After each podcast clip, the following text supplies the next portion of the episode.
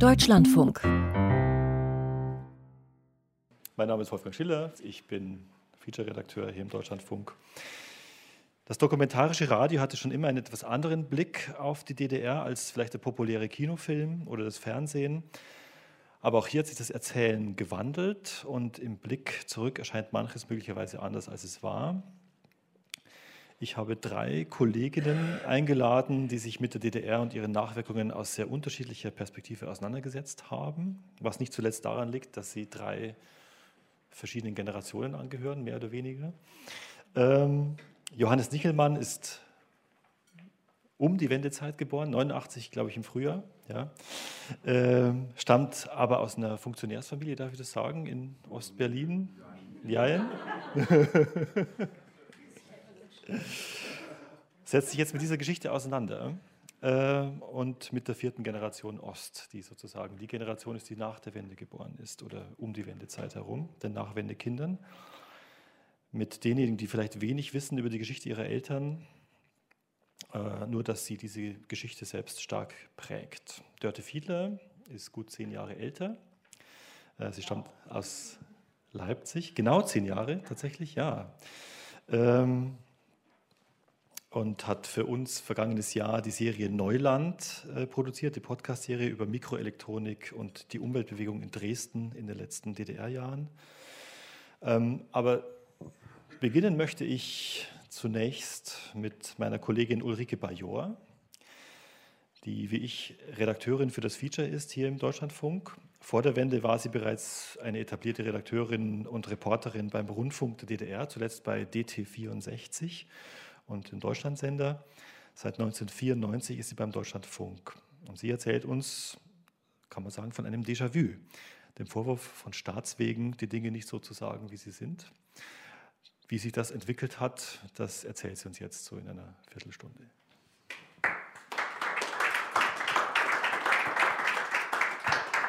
Muss ich, muss ich dazu ein Mikrofon in die Hand nehmen? Ja, wahrscheinlich besser. Ja, das äh, könnte jetzt eine längliche Geschichte werden. Ich werde es versuchen, kurz zu fassen. Ähm, mein, äh, meine Begegnung mit dem Begriff Lügenpresse ist, wie Sie sich denken können, sehr alt, auch Damals hieß es vielleicht ein bisschen anders.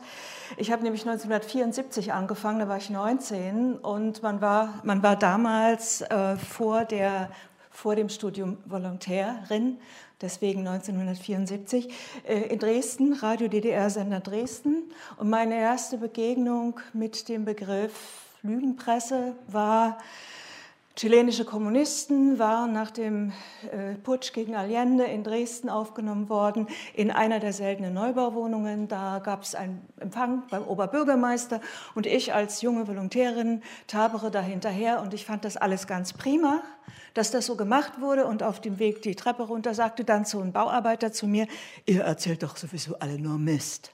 Das war so meine erste Begegnung mit, mit meinem zukünftigen Beruf. Und ich dachte, das muss doch wohl möglich sein, dass ihr mir zuhört. Ich habe es nicht für möglich gehalten, dass man niemanden dafür gewinnen kann, die Geschichten zu hören, die die Leute doch selber betreffen, nämlich in erster Linie die, die Leute aus der Produktion, die Arbeiter und Bauern, die doch äh, täglich kämpfen, um, um äh, ja, um das Leben besser zu machen. Ich habe es nicht verstehen können, warum die das nicht hören wollen. Es war ja auch schwer, die Leute zu finden. Man, äh, man fand selten jemand, der mit einem wirklich reden wollte. Man fand die treuen Genossen, die jedes Interview anfingen mit einem Zitat von Honecker. Dann fand man welche, die ähm, mit einem reden mussten, weil sie von ihren Chefs dazu verdonnert worden sind. Und dann gab es welche, die ähm, sagten, ich, wenn ich mit dir rede, du sendest es ja sowieso nicht. Und dann ähm, dachte ich, das kann, das kann nicht sein. Und ich, ich musste lernen im Laufe der Jahre. Ich habe dann zwischendurch Journalistik studiert im berüchtigten Roten Kloster in Leipzig. Da ging dann, das war die Biermann-Zeit, da gingen dann die Diskussionen los. Man war dann nicht mehr ganz so naiv, aber man hat trotzdem noch gedacht, ja, vielleicht kann man ja doch etwas bewegen. Ähm, und vielleicht kann man die Spielräume ja ausweiten. Und ich war dann nach dem, nach dem Studium bin ich über Umwege bei DT64 äh, gelandet. Und meine Erfahrung war, man konnte Spielräume am besten ausweiten mit wirklich mit Leuten aus der Produktion, weil ähm, im Arbeiter- und Bauernstadt hatten die am wenigsten zu verlieren. Ähm, und ich habe mich dann am liebsten wirklich mit Arbeitern und Bauern unterhalten, auch äh, wenn ich wohl wusste, dass es die Leute eigentlich nicht hören wollen, weil die ja ständig von Arbeitsberichten umgeben waren. Das haben wir vorhin ja auch gehört von Laila Stieler. Äh, ich muss dazu sagen, dass ich nicht aus Berlin komme, dass ich aus einer Gegend komme, also wo die Industrie angesiedelt war, wo man, wo einer mit einem Doktortitel, das war ein Arzt. Sonst gab es da eben Arbeiter und Bauern. Die Spielräume des Sagbaren weiteten sich dann mit Gorbatschow. Ähm, nicht automatisch, man musste dafür etwas tun. Bei DT64 war das ein bisschen besser. Äh, die Funktionäre wussten, ja, die, die jungen Leute hören uns nicht zu, wenn wir ihnen immer nur FDJ-Paraden präsentieren. Also man muss, musste auch ein bisschen was anderes machen. Es kam dann so 87, 88 Anfang 89 gab es dann auch mal so, ja, man hat sich dann auch mal mit einem Psychiater unterhalten, äh, einer, einer geschlossenen Psychiatrie in, in der Uckermark, mit einem FDJ-Sekretär, der vier Kinder hatte, davon eins, eines behindert und eines adoptiert und eine Frau dazu, die auch nicht, die nicht so wollte wie er. Also es kamen dann differenziertere Geschichten dazu. Und im Oktober 89 merkte man dann bei DT64, ähm, dass man äh, zu den großen Demos etwas machen müsste. Und man schickte dann die Reporter hin. Ich gehörte nicht zu den Reportern dazu. Aber es waren dieselben Reporter, die vorher die FDJ-Pfingsttreffen gefeiert hatten. Und wir dachten, wir, wir nahmen für uns in Anspruch, also ich nahm zumindest für mich in Anspruch, dass die Leute uns glaubten, ja, man könnte doch was dazugelernt haben. Aber es kam dann von den normalen Menschen, hörte man dann nicht mehr Lügenpresse oder ihr erzählt auch nur Mist, sondern dann kam der Begriff Wendehals auf. Und der äh, galt dann auch für die Journalisten natürlich. Ich habe dann noch bis September äh, 90 bei DT64 gearbeitet. Das war dann eine ganz andere Zeit. Plötzlich hat keiner einen mehr irgendwas abgenommen. Keiner hat mehr die Manuskripte gelesen. Man konnte sagen, was man wollte. Und man merkte, dass unter den Kollegen ganz andere, ganz verschiedene Lebensauffassungen, ganz verschiedene politische Richtungen plötzlich da waren. Das hat man überhaupt nicht für möglich gehalten. Plötzlich stürzten sich alle auf die Leute, mit denen man schon immer mal hat reden wollen, auf, Berbi, auf Bärbel Boley, auf Biermann, auf Luther de Maizière, aber auch auf die innere Opposition der SED auf André Prie, auf Luther Bisky. Also das war eine sehr spannende Zeit. Dazu kam, dass man seine Haut retten musste. Das war die Zeit, als der DDR-Rundfunk abgewickelt wurde. Ähm, da kam die Mühlfenzel-Kommission. Ähm, Rudolf Mühlfenzel, ein CSU-Vertreter, hat dann alle auf Stasi-Tauglichkeit oder Untauglichkeit überprüft. Man saß in langen Reihen da und jeder kriegte wirklich einen Passierschein in die Hand, einen weißen Zettel, wo dann irgendwas draufgestempelt war, also unverdächtig oder nicht, also so, so stand es nicht da. Man, man hat ihnen nichts vorzuwerfen oder irgend sowas in der Art. Ähm, das Thema Staatssicherheit brach da in unser Leben brachial ein. Ähm, es wurde ein so zentrales Thema im persönlichen Leben und äh, ich glaube, das ging den normalen Menschen in Anführungsstrichen auch so. Das war der Punkt, wo der Alltag dann aus den Fugen gerät und vielleicht, ähm, äh, jetzt ging es nur noch um die Frage, wer hat wen bespitzelt. Und vielleicht fing es da schon an. Äh, an den Endzeiten der DDR, der Sturm auf die Stasi-Zentrale in der Normannstraße war äh, 90, glaube ich, im Januar, in den Endzeiten der DDR, dass die Leute das Gefühl bekamen, äh, jetzt interessiert sich wieder niemand für sie. Ähm, die große Politik läuft über uns hinweg. Und die normalen Leute, die doch auf die Straße gegangen waren, die wurden wieder gering geschätzt. Ähm, ich fand auch selber die Begeisterung meiner Landsleute für den Besuch von Kohl in Dresden im Dezember 89 ziemlich peinlich. Ähm, aber stand es uns zu, die gering zu schätzen? Das haben wir uns damals eigentlich nicht gefragt. Die DDR-Bezirkspresse hat ähm, dann wurde samt ihrer, ihrer Leser von westdeutschen Verlagen übernommen. Die Blätter wurden marktgerecht äh, konfektioniert. Das hieß regionaltypisch ausgerichtet. Es kamen dann neue Helden auf. Es kamen dann so historische Helden auf. In, in Sachsen war das August der Starke. Und das wurde von den Leuten gerne angenommen. Ich bin August der Starke. Es gab dann auch Neugründungen auf dem Zeitungsmarkt. Die andere Zeitung zum Beispiel, die hielten sich nicht lange. Die Super Elo hielt sich sehr lange, die heilt sich bis heute. Die hat bis heute einen westdeutschen Chefredakteur und erzählt Geschichten aus der DDR, nostalgische Geschichten. Unsere DDR-Stars läuft im Osten sehr gut. Überregionale Zeitungen haben sich sehr wenig mit der ostdeutschen Lage und der ostdeutschen Seele äh, beschäftigt, mal von den ganz großen Themen abgesehen.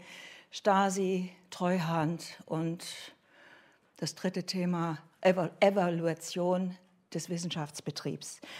DT64 überlebte den Umbruch nicht. Es gab Demonstrationen 1991 für den Erhalt des Senders in Dresden, komischerweise.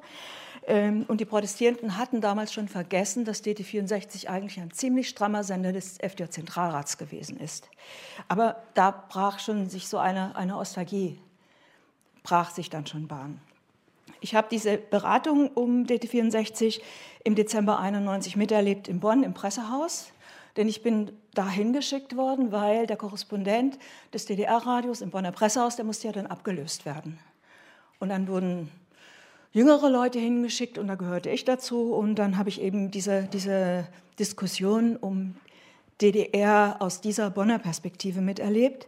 Und da merkte man eben, es gab drei Hauptthemen, Staatssicherheit, Treuhand, respektive die Industrialisierung des Ostens und die Evaluierung der deutschen der ostdeutschen Hochschulen und des entsprechenden Personals. Und ich weiß nicht, ob man damals schon hätte merken müssen, wie sehr sich viele Ostdeutsche dupiert gefühlt haben. Sie repräsentierten alles, was nicht funktionierte. Sie waren ein Volk von Spitzeln mit einer minderwertigen Industrie, mit Hochschullehrern, die keine Ahnung von nichts hatten, aber der Partei treu ergeben waren. Sie waren ein Volk von Losern. Einigermaßen akzeptabel waren Kirchenvertreter und ein paar ehemalige Dissidenten, die sich aber von den schuldigen Ossis absetzten und die sich von ihnen. In diesen reichlich drei Jahren in Bonn habe ich aber auch gelernt, wie der westliche Medienbetrieb funktioniert und dass am Ende alle mit Wasser kochen. Das hat mir dann beim Deutschlandfunk geholfen. Ich trat meine Stelle als Redakteurin am 1. Januar 1994 an in der Hauptabteilung Kultur und hatte sofort das Gefühl, einer inneren Freiheit und eines großen Privilegs. Erstens war das der Sender, den ich als Kind schon kannte, von Kind auf kannte. Und zweitens, man, man brauchte gar nicht groß zu fragen, man, man machte es ein, man machte einfach. Und das Budget war auch da. Und etwas ganz Neues trat hinzu, was mir vorher in meinem Journalistendasein noch nie vorgekommen war. Man wurde nicht mehr angeblafft. Es gab plötzlich nicht mehr diesen Vorwurf von, ihr erzählt ja nur Mist. Im Gegenteil, dieser Sender zehrte gerade in meiner, in meiner Heimat in Sachsen von einem Vertrauenskapital aus der Vorwendezeit. Ich fuhr mit dem VW Passat, Aufschrift Deutschlandfunk, dahin und wurde um Autogramme gebeten. Plötzlich war ich wer. So etwas kann Journalisten verführen. Wenn dann äh, im Gespräch der Frust aufkam gegen die Wessis, die ja hier alle, alle Positionen äh, besetzen, dann habe ich gesagt, aber ich bin doch von hier. Und das hat geholfen. Das hat geholfen, die Leute aufzuschließen. Im Gegenteil, die waren dann sogar ein bisschen stolz. Also ich wollte es eigentlich nicht, aber der Osten, der schwang als Thema immer mit, bei allem, was ich gemacht habe. Ob es um Wissenschaft ging, um, um Bildung oder um Kunst. Viele Kollegen im Deutschlandfunk habe ich genervt wahrscheinlich damit. Äh, von den Hierarchen wurde das ganz gern gesehen. Das entsprach ja auch dem Selbstverständnis des Deutschlandfunks, nach Osten zu schauen. Und dort gab es dann auch etliche Leute, die sich anders als gerührt an den Deutschlandfunk erinnerten, für die der DLF ein Lügensender geblieben war. Ich hatte so eine innere Mission, denen zu zeigen, dass sich da was geändert hat, dass es demokratische Medien tatsächlich gibt. Und so gab es im Oktober, November 99 eine Reihe DDR-Eliten. Jeden Sonntag um 9.30 Uhr. Peter Lapp und ich, wir hatten einstige ähm, einstige Funktionsträger der DDR angeschrieben, ihnen einen Fragebogen geschickt und sie gefragt, ob sie mit uns reden würden. Ich weiß nicht, wie viel wir angeschrieben haben, vielleicht 30. Sieben haben sich bereit erklärt. Und wir haben dann diese Fragen abgearbeitet. Ich habe es gerade neulich nochmal angehört. Manches würde man heute anders machen, aber es waren jedenfalls keine Suggestivfragen. Man musste zu allem etwas sagen. Man konnte nichts mit Ja oder Nein beantworten. Ähm, und das hat damals, heute würde man sagen, einen ziemlichen Shitstorm ausgelöst. Bloß gut, dass es damals das noch nicht gab. aber wir haben uns dabei sehr wohl gefühlt. Ähm, ich habe mich dann noch an Features zur DDR-Geschichte abgearbeitet im Deutschlandfunk. Da war ich nicht die Einzige, das haben auch andere Kollegen gemacht, aber ich war die Einzige äh, mit dieser biografischen Erfahrung. Dann gab es eine Reihe im Bonner Haus der Geschichte unter der Rubrik der Programmdirektor moderiert. Da wurden dann Leute wie Markus Wolf oder Egon Krenz eingeladen, die sich dann mit westdeutschen Widerparts ordentlich eingehegt unterhielten. Das hatte auch eine große, eine große Resonanz, aber es war immer auf einer bestimmten Ebene der historischen Einordnung, der ja, politischen Einhegung. Und ich habe dann eine Reihe entwickelt, die hieß Geschichte im Ost-West-Dialog. Da haben wir versucht, ähm, zwar einen Westdeutschen und einen Ostdeutschen zusammenzusetzen, ähm, die gemeinsam aus ihrer Perspektive über ein Erlebnis, Ereignis sprechen. Da kamen dann zwei Akademiepräsidenten, da kamen zwei Generäle, da kam ein Kosmonaut und ein Astronaut, da kamen Dagmar Schipanski und Alice Schwarzer, Hermann Kant und Dieter Wellershoff, Gregor Gysi und Lothar Späth. Gregor Gysi war damals gerade kurze Zeit mal Wissenschaftssenator in Berlin. Ähm, und da wurde dann auch gegen die, Moderator, gegen die Moderatorin als ehemalige deutsche äh, Rote Socke protestiert. Aber gut, die Reihe lief fünf Jahre und irgendwann dachte ich, jetzt ist es gut. Jetzt könnte man eigentlich mal normale Leute miteinander sprechen lassen. Und irgendwie funktionierte das nicht. Es, es wollte, kein Mensch wollte das. Zwei Taxifahrer, zwei Kohlekumpels, zwei Autobauer. Wen interessiert das? Und, ähm, und ich dachte auch, es ist ja auch jetzt mal gut mit den Ostdeutschen. Sind die nicht inzwischen angekommen in der Bundesrepublik, so wie ich? Haben die nicht die Nase voll vom Exotendasein? Und jetzt sehen wir, ja, sie haben die Nase voll vom Exotendasein in Aufsichtsräten, in Chefredaktionen, in Parteivorstanden, in Re Rektoraten, in Bundesministerien, in den Intendanzen großer Theater und bedeutender Kultur- und Wissenschaftseinrichtungen. Dort, wo das Geld verdient wird, wo repräsentiert wird, sind die wenigsten von ihnen angekommen, gemessen am Bevölkerungsanteil. Die Ostdeutschen sind die größte Minderheit in Deutschland, die in der Minderheitendebatte nicht vorgesehen ist. Nicht in der Frauen, nicht in der Migration, der Behinderten, der LGBT-Debatte. LGBT die meisten sind in einem Wohlstand angekommen, den sie zu verlieren fürchten. Sie haben ja schon eine Generation verloren. Die Generation derer, die um die Wendezeit zum Arbeiten in den Westen gegangen sind und deren Kinder, wenn es gut geht, langsam wieder zurückkehren. Die Enkel sind westlich sozialisiert, aber auch voller Bilder vom Lebensbruch abgehängter Eltern und Großeltern, denen sie persönlich etwas schulden und denen die Gesellschaft etwas schuldet. Dank, Respekt für eine Lebensleistung, die niemand sieht, Respekt für eine Revolution und dafür, dass sie stillgehalten haben beim massenhaften Abbau ihrer Arbeitsplätze. Respekt, den andere einfordern und offenbar eher bekommen, nämlich die Fremden. Mit Pegida, ja, ich kann mich immer noch darüber aufregen. Mit Pegida kam das Wort Lügenpresse auf. Also das ist nicht von Trump und das kam auch nicht äh, durch 2015 durch den Zustrom der Flüchtlinge. Das war 2014. Anfang 2014 kam das Wort Lügenpresse auf den Schildern von Pegida auf. Und mit Pegida und mit, dem, mit der Lügenpresse kam es dann auch zur, äh, zur Konjunktur von der AfD. Und was können wir dagegen tun? Uns neue Begriffe ausdenken? Framing heißt es ja heutzutage. Wir, die Stimme der Demokratie. Ich bin erstmal dafür, den normalen Menschen zuzuhören, übrigens nicht nur denen aus dem Osten. Ihre Geschichten haben wir ignoriert, weil wir dachten, die interessieren keinen. Woher wissen wir das? Wir in unserer Blase. Wir müssen uns mal klar machen, wir sind den Leuten, die uns hören und über die wir erzählen, in nichts überlegen, außer in dem Privileg, öffentlich gehört zu werden. 30 Jahre danach kommt etwas in Gang, auch bei uns in der Feature-Redaktion. Wir erzählen aus dem Alltag der Ostdeutschen, von der Reihe Neuland wird noch die Rede sein. Im Mai gibt es vier Features Ostdeutsche Leben. Darin geht es um eine kinderreiche Familie, ein Schichtarbeiter-Liebespaar von drei Menschen, die den Zusammenbruch eines Großbetriebs erlebt haben und von Vater, Mutter, Sohn einer Künstlerfamilie in Ostberlin. Diese Geschichten, und das ist wichtig, diese Geschichten sind Erfolgsgeschichten. Und äh, Wolfgang denkt, jetzt ist mein Zettel zu Ende. Das ist er auch. Ich wollte euch noch was vorlesen. Ähm, ich kriege ja dann immer mal so Hörerbriefe. und äh, wollte mal ähm, demonstrieren, dass es wirklich so ist mit dem Deu Deutschlandfunk in Sachsen.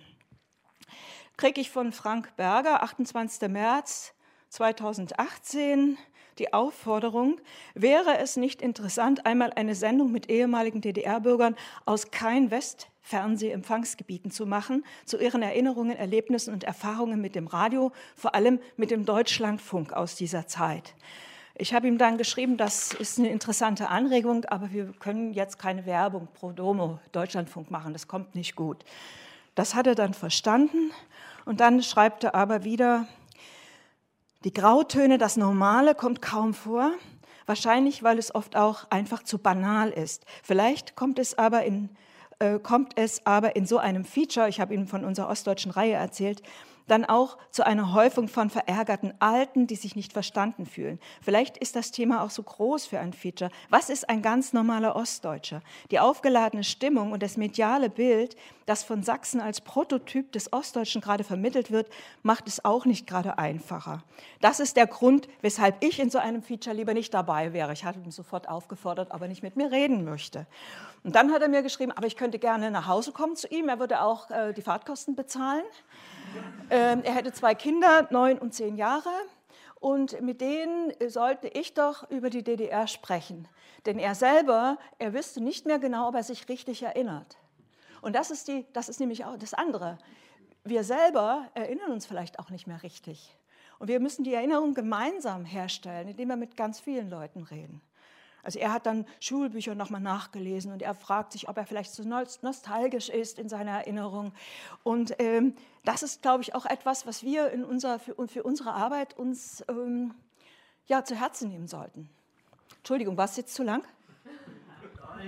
Wenn wir jetzt weitermachen, dann sind wir noch gut in der Zeit. Vielen Dank. Ulrike Bajor.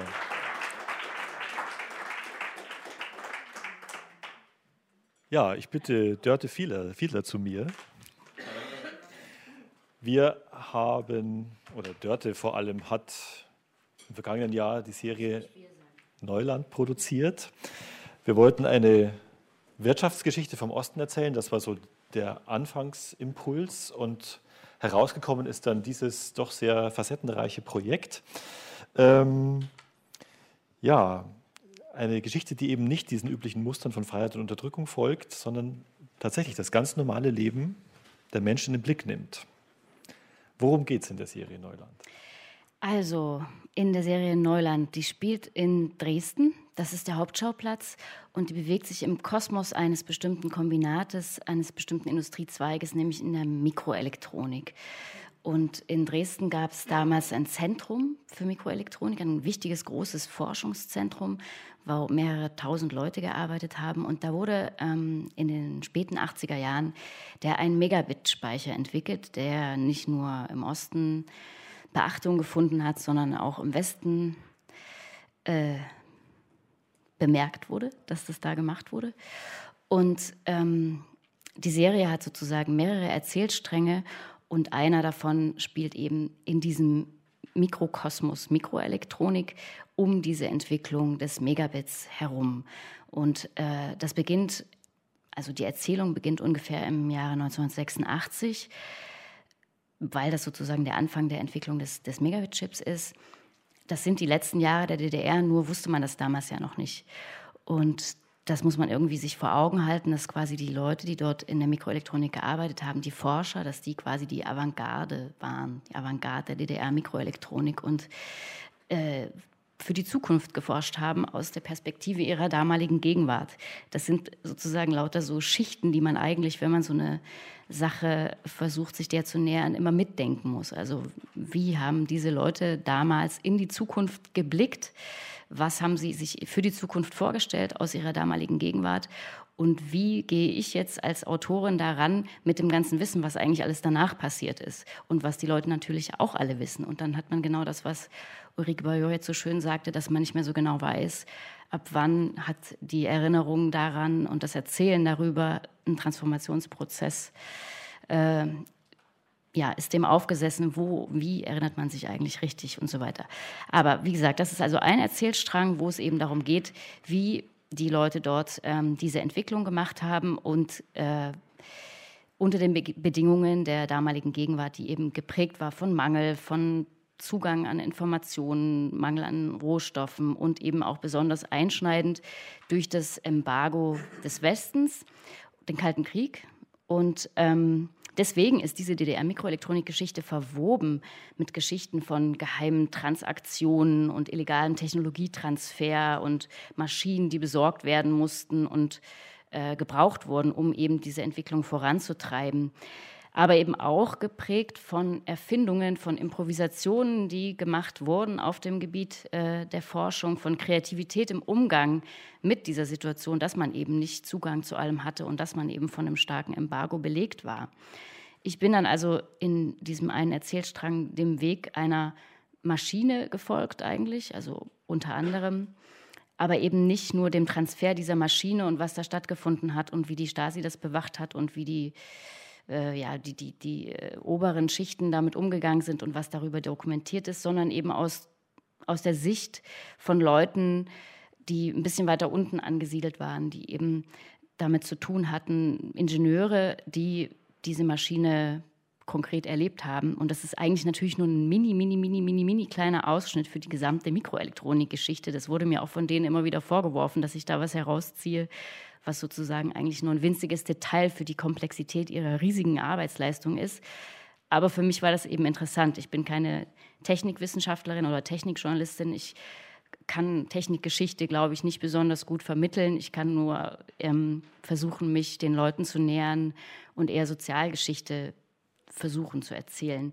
Was ich eben entdeckt habe in Bezug auf diese Maschine, der ich dann so ein bisschen folge, ist, dass es da eben äh, eine Osmose gab, könnte man sagen, äh, weil quasi etwas gebraucht wurde für die DDR-Mikroelektronik, was man nicht anders hätte haben können, außer es im westlichen Ausland zu besorgen. Und dann hat man eben eine Maschine von Hanau nach Dresden gebracht. Und ähm, das passiert natürlich nicht einfach so und es geht letztlich auch nicht nur um den Transfer dieser Maschine, sondern was passiert ist in diesem speziellen Fall ist, dass es eine Zusammenarbeit gab, wo Dresdner Ingenieure in den Westen geschickt wurden, um ihr Wissen, was sehr speziell war, weil es natürlich an die Bedingungen der DDR geknüpft war, um ihr Wissen dort in die Technologie einzubringen. Dann wurde diese Maschine dort gebaut mit den Mitteln, die man eben nur im Westen zur Verfügung hatte. Und dann wurde diese Maschine wieder zurückgebracht nach Dresden oder wurde überhaupt nach Dresden gebracht und dort aufgebaut von Ingenieuren aus dem Westen. Das ist also eine Personage, ein Erzählstrang, wo man eben diese Ingenieursgeschichten hat von Ost-West, die, glaube ich, auch so mir vorher zumindest überhaupt nicht bekannt war, dass eben diese Art von äh, Begegnungen da stattgefunden haben. Natürlich, weil man es ja mit Menschen zu tun hat und wenn da irgendwelche Ingenieure, die fachlich auf dem gleichen Wissensstand und Niveau sind, miteinander zu tun haben, na, dann begegnen die sich natürlich. Also dann reden die miteinander und dann passiert natürlich irgendwas. Das ist also ein Erzählstrang. Weil ich aber eben mich nicht nur so gerne in diesem ganzen Technikbereich aufhalten wollte und weil es eben auch sehr schwierig war, zum Teil mit diesen Mikroelektronikern zu sprechen. Äh, also erstens natürlich aufgrund meiner Ignoranz in gewisser Weise, dass ich mich nicht gut genug auskenne mit, mit Technik, aber auch weil ähm, die sehr spröde waren und sozusagen eigentlich ängstlich waren, mit jemandem aus der Presse zu sprechen, aufgrund eben dieser vielen Jahre, die zwischen ihrem damaligen Erleben und dem, was sie gemacht haben, liegen und dem, was dazwischen passiert ist und wie äh, der Ostdeutsche medial konstruiert wurde. Ähm, habe ich mich eben irgendwie gesehnt nach anderen Leuten, die ich gerne involvieren wollte, um andere Geschichten zu bekommen. Und ich habe mich auch nach Frauen gesehnt, weil ich habe sozusagen in diesem Mikroelektronikkosmos hauptsächlich mit Männern zu tun gehabt, obwohl eigentlich auch damals unter den vielen tausenden Leuten, die daran gearbeitet haben, viele Frauen waren, aber die habe ich einfach nicht finden können, erst ganz am Ende. Es war sehr schwierig sozusagen, da jemanden zu finden, der mit mir reden mag. Ähm, genau, und deswegen habe ich nach Seitenstrang-Erzählungen gesucht, die man irgendwie damit noch verbinden könnte. Und das hat sich dann ganz einfach ergeben, weil die Mikroelektronik wurde ja praktisch als Staatsprogramm Ende der 70er, Anfang der 80er stark gefördert von der DDR. Und da sollte ein neues Werk gebaut werden. Und dieses Werk sollte am Rand von Dresden gebaut werden, ein Chemiewerk, was für die Mikroelektronik reines Silizium herstellen sollte. Das ist das, woraus die Chips gemacht sind, also der Grundrohstoff, um Mikroelektronik überhaupt zu machen. Dafür sollte Chemie, Chemikalien sollten durch ganz Dresden transportiert werden von woanders zu diesem neu zu entstehenden Werk. Und da begann ein Protest aufzukeimen, der erst ausging von den schon bestehenden Umweltgruppen in Dresden, die ziemlich stark waren und ziemlich präsent der sich aber dann so schnell ausbreitete auf eine größere Bevölkerungsschichten, weil das eben irgendwie alle betraf, dass da Chemikalien durch ihre Straßen gefahren werden sollten.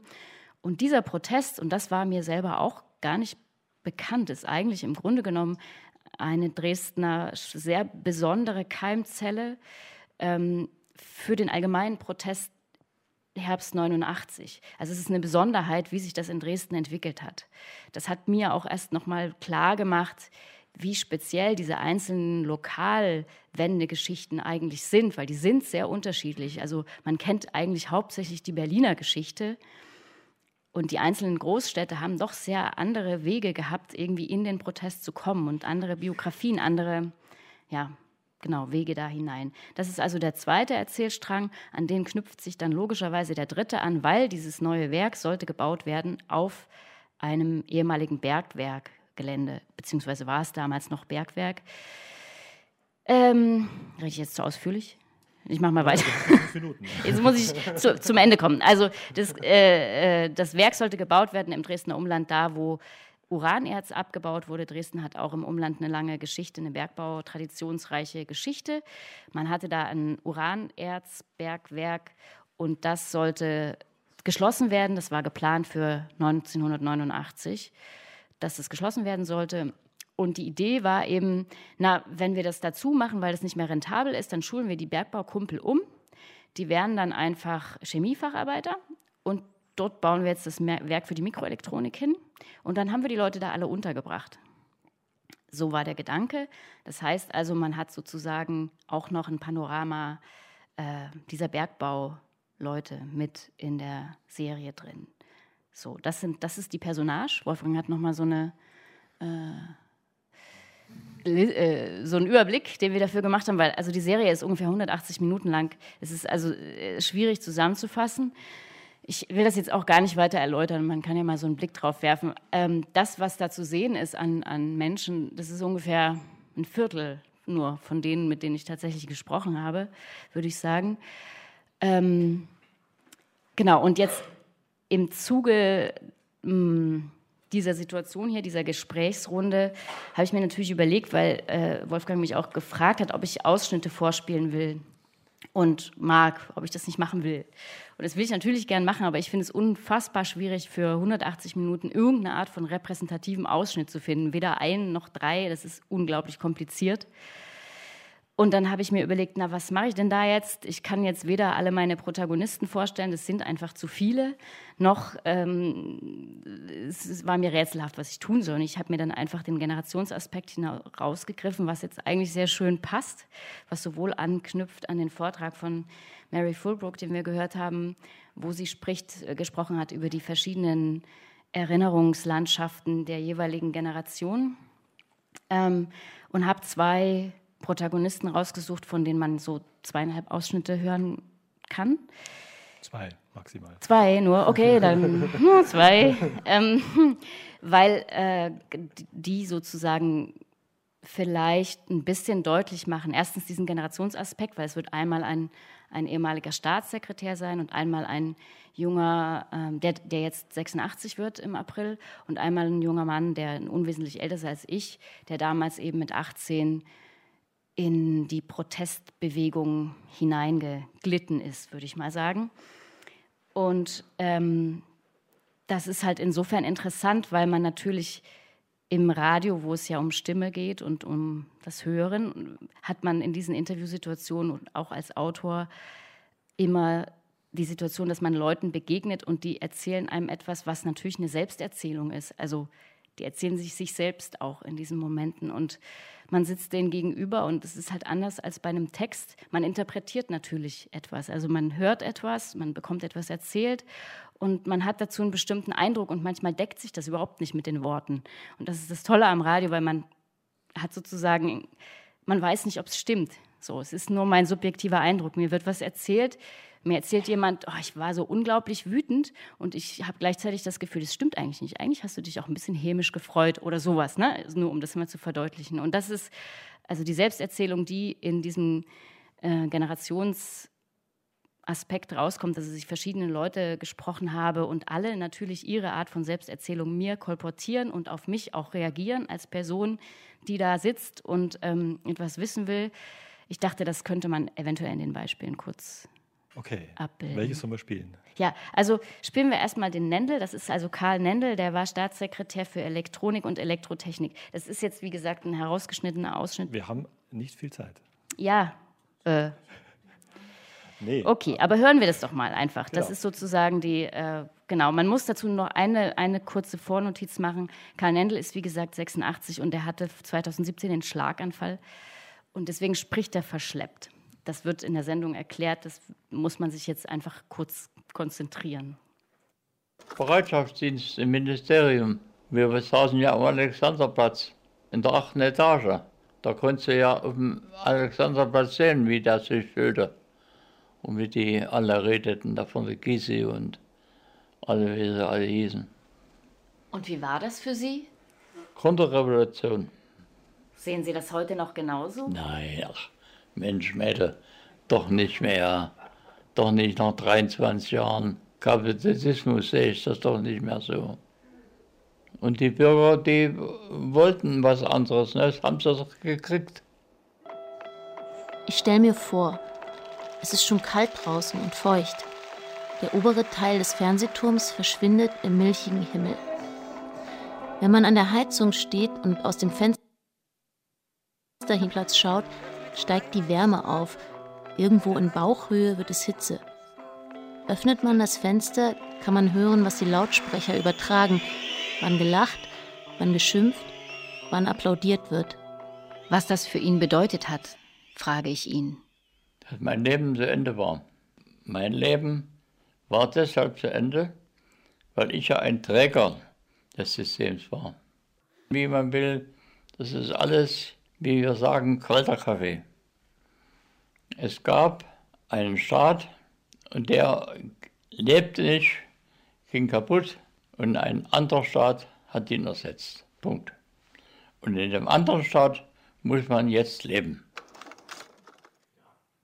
Ja, das ist der Ausschnitt, der bezieht sich sozusagen auf die große Demonstration am 4. November in Berlin. Da steigt er ein. Ich hatte eigentlich müssen noch. jetzt müssen leider- aufhören. Darf ich noch den, den Stelzer anspielen? Haben wir noch zwei Minuten? Geht es nicht? Zwei Minuten, aber in zwei Ja. Minuten nehme ich das Mikrofon. Okay, nee, ich, muss ja, ich will ja nichts dazu sagen. Ich wollte nur sagen, also der, äh, der, der kommt jetzt hier in einer bestimmten Weise rüber, die sich dann auch nochmal bricht. Das muss man dann selber hören, wenn man interessiert ist. Und das andere ist eben jetzt Kai-Uwe Stelzer, der junge Mensch. Ähm, genau, dann spiele ich das einfach mal. Nummer zwei oder Nummer drei? Nummer drei ist es dann.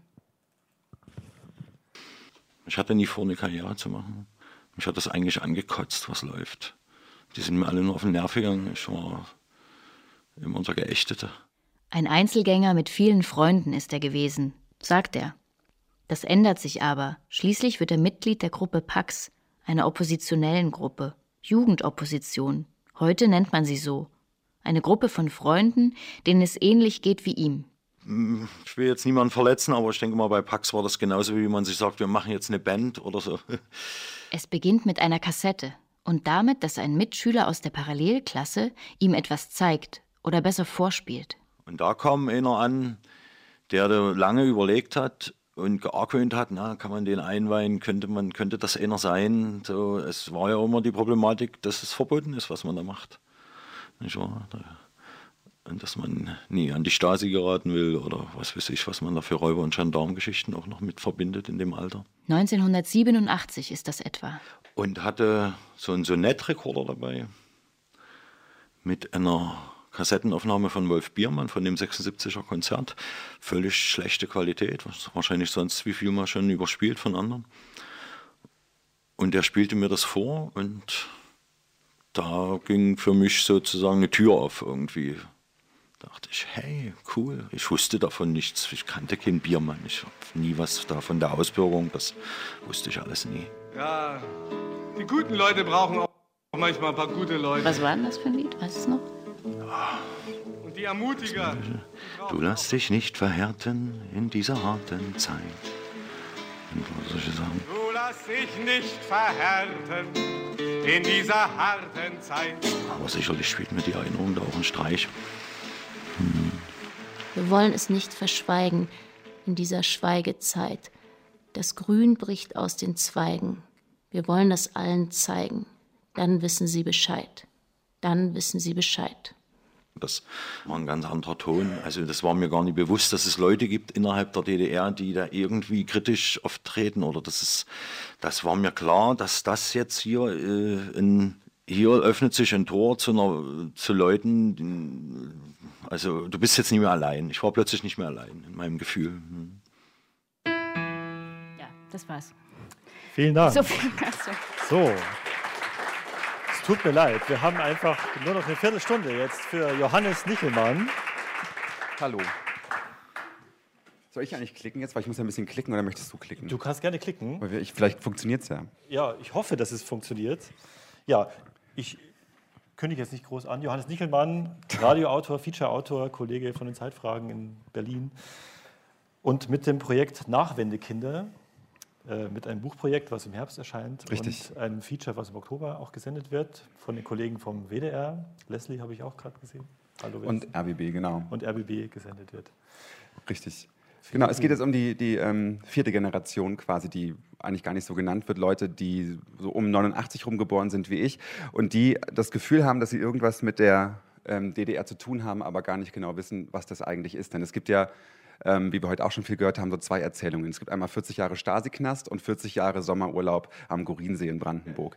Äh, in meiner Familie war es eher der äh, sonnige Sommerurlaub, der 40 Jahre lang da gescheint hat und er kein Stasi-Knast. Und in den Medien, die ich so, ich habe super viele Phoenix-Dokumentationen von Guido Knopp geguckt, ähm, da war er nicht so viel Sommerurlaub, da waren es in 40 Jahre Stasi-Knast. Und das Problem bei dieser Erzählung war, dass, dass ich das und auch viele andere, äh, die ich getroffen habe in meinem Alter, aus meiner Generation, das nicht so richtig zusammenbringen konnten. Also ähm, was denn nun? So, was war die DDR? Das ist ein schwieriges Thema, weil wir wissen, dass es uns äh, ja auch geprägt hat, weil unsere Eltern und unsere Lehrer und äh, unser ganzes Umfeld hat ja nicht 1990 beschlossen, ähm, Hammer und Sichel fallen zu lassen und sich damit nicht mehr zu beschäftigen, sondern es war immer irgendwie waberte es mit, aber es war unbekannt, was es sein soll. Weil es heute um Radio geht, ähm, habe ich vier Radio-Features vorab mitgebracht, die ich gemacht habe in den letzten Jahren. Eins davon auch mit Ulrike Bajor. Ähm, in dem all das immer mitgeschwungen ist und ich das eigentlich gar nicht verstanden habe, dass es mir darum geht. Es ging nämlich immer um, um Integration und um Teilung. Zum Beispiel bei einem Stück, ich mache es ganz schnell, Nordkoreaner in Südkorea ging es darum, wie sich Nordkoreaner in Südkorea integrieren können. Oder bei ähm, eine geteilte Community in Deutschland ging es darum, wie die Kinder von Nord- und Südvietnamesen, die, ähm, deren Eltern immer noch diesen Konflikt austragen, bis heute in Berlin vor allen Dingen, ähm, darunter leiden, dass sie nämlich auch nicht genau wissen, wo sie herkommen und große Probleme haben. Und da gab es eine Geschichte, die, ähm, wo ich also bis heute eigentlich jede Woche mindestens einmal irgendwie bei Twitter oder eine E-Mail bekomme von irgendjemandem, Nolan Cold Home, eine Integrationsgeschichte. Ich musste mit zwölf Jahren von Berlin nach Bayern ziehen und ähm, konnte da auf einmal war ich ein Ossi, das war ich vorher nicht. Auf einmal war ich so der Mensch, der sich da nicht integrieren kann, weil er ähm, Ossisch spricht, wusste auch bis dahin nicht, dass, dieser, dass es existiert, so eine, so eine Sprache. Also es war auf einmal wie so ein, das Gefühl, hatte ich damals, ich bin so ein Einwanderer in einem fremden Land und das war ganz, ganz unangenehm. Ähm, genau, diese vier Features ähm, kulminieren jetzt quasi in einem Projekt, das sich mit Nachwendekindern beschäftigt. Einer davon, den ich äh, getroffen habe für dieses Projekt, ist Maximilian, der ist 1987 in Ostberlin geboren und der sagt von sich, dass er sich wie ein Einwandererkind fühlt. Aber sagt gleichzeitig, natürlich ist es ein Unterschied zu Leuten, äh, die aus der Türkei zum Beispiel gekommen sind und deswegen ähm, natürlich noch ganz andere Probleme haben, die man so haben kann. Wir hören mal rein in unser Gespräch. Dann Maximilian hat nämlich einen ähm, kleinen Faible für den Osten, der sich einen Trabi gekauft. Huch, jetzt spielt es natürlich richtig gut ab, ne? Naja, wir fahren halt Trabi in dem O-Ton und ähm, das ist ja sehr schade. Und er erklärt mir eben, dass dieser Trabi seine Zeitkapsel ist für ihn. Also er hat sich seine DDR eingerichtet in diesem Trabi, eine DDR, wie er sagt, in der man frei reden kann, jeder machen kann, was er will. Und wie wir es gemacht haben, äh, viermal hintereinander äh, von Ost nach West fahren kann innerhalb von zehn Minuten. Und ähm, dieser Maximilian hat mit seinen Eltern eigentlich relativ viel über die DDR gesprochen, aber kann sie trotzdem eben nicht greifen, weil er in diesem, diesem Zwischenraum zwischen dem medialen Erzählen ist und dem familiären Erzählen. Abgekürzt jetzt, was er erzählt hat. Dann gibt es Beatrice aus Eisenach, die kommt aus einem kleinen Dorf in der Nähe von Eisenach und hat da bis sie 29 war, glaube ich, ganz, ganz wohlig gelebt, hat in Jena studiert, äh, Marketing und arbeitet jetzt in einem dieser schicken Türme hier in Frankfurt am Main und ist dann auf einmal ähm, gefragt worden, ob sie so gerne Bananen isst, weil sie die früher ja nicht hatte. Äh, und war auch, stand völlig neben sich, wie es dazu kommt. Und auf einmal kam sie aus einem Dunkeldeutschland. Ähm, eine Kollegin, die 93 geboren ist, meint, es wundert sich jetzt, dass sie nicht so rechtsradikal ist wie Leute im Fernsehen. Und ähm, das ist wahnsinnig faszinierend, weil das ja viele Leute, auch die ich jetzt gesprochen habe, sagen, hey, 30 Jahre später ist ja alles vorbei und euch geht das gar nichts mehr an. Aber ähm, die Folgen dieser ganzen Geschichte wirken da eben noch äh, massiv rein. Und diese Beatrice hat jetzt angefangen, dann mit äh, Ende 20, Anfang 30 sich auch Gedanken darüber zu machen, wo sie eigentlich herkommt. Hat angefangen mit ihren Großeltern und Eltern darüber zu sprechen, was da eigentlich los war ähm, in diesen 40 Jahren ähm, zwischen bis, bis 1990, 89, 90. Kann ich leider nicht vorspielen, ist wahnsinnig interessant, was sie dazu erzählt. So, und dann gibt es ein Gespräch, ähm, vielleicht kann ich das jetzt, das wäre wirklich toll, wenn das abspielbar wäre. Naja, Lukas ist Jahrgang 1991 in Ostberlin geboren. Seine äh, Großmutter war Lohnbuchhalterin beim VEB Sternradio. Sein Großvater ist vom Wirtschaftsrat nach Moskau geschickt worden, war da äh, großer Forscher. Also eine Familie, die wirklich sehr, sehr ähm, fest in der DDR verankert war. Die haben in Weißensee gewohnt, also auch in einer ganz guten Gegend und hatten da gleich eine, eine, tolle Plattenbauwohnung zugelost bekommen, die damals so ein großes Glück bedeutet hat. Und in Lukas Familie, das ist, glaube ich, mehr als der Sommerausflug. Das, ähm, also da war die DDR seine Kindheit lang wirklich das bessere Deutschland. Das wurde zu Hause auch so gesagt. Und er war das erste Westkind der Familie und wurde da gemobbt äh, von seinen Eltern. Und damit immer aufgezogen, dass er das ja nicht erlebt hat, wie, wie schau das war zu Ostzeiten. Und er hat sich erst gefragt, vielleicht stimmt das alles gar nicht so sehr, als er Weißen See geschaut hat. Also das ist die erste mediale Erzählung, die er erlebt hat, die ARD-Serie äh, von Annette Hess, wo er sich dann gefragt hat, ja, Moment, das sind ja auch, ist ja auch so eine Familie wie meine Familie, die hier gezeigt wird. Ähm, da ist ja einiges im Argen, wie ist es denn bei uns? Und dann begab es sich am 50. Geburtstag des Vaters, dass ein Klaus angerufen hat und der gerne den Vater sprechen wollte. Dann wusste er nicht, wer Klaus ist, hat ihm die E-Mail-Adresse gegeben und sein Vater in Amt bei seinem Sohn angerufen und gesagt, weißt du, wer das war? Das war mein Führungsoffizier. Und ähm, dann ist für Lukas ein bisschen die Welt zusammengebrochen, weil sein Papa nicht mehr der Held war, der er eigentlich war, weil das immer so ein Punk, so ein Rowdy, so ein Rabauke ähm, gewesen sein wollte, der er ja auch war, aber er hat noch eine andere Geschichte dazu. Und sie haben nicht darüber gesprochen, eigentlich bis mein Mikrofon dazwischen, die beide kamen und haben sich da mal ausgesprochen. Das kann man dann hören in dem Radio-Feature im Oktober, weil wir nicht mehr so viel Zeit haben. Man hätte es jetzt hören können sonst. Ähm, genau. Das ist dann ab 27. September und äh, später in den ARD-Wellen, die da gezeigt sind.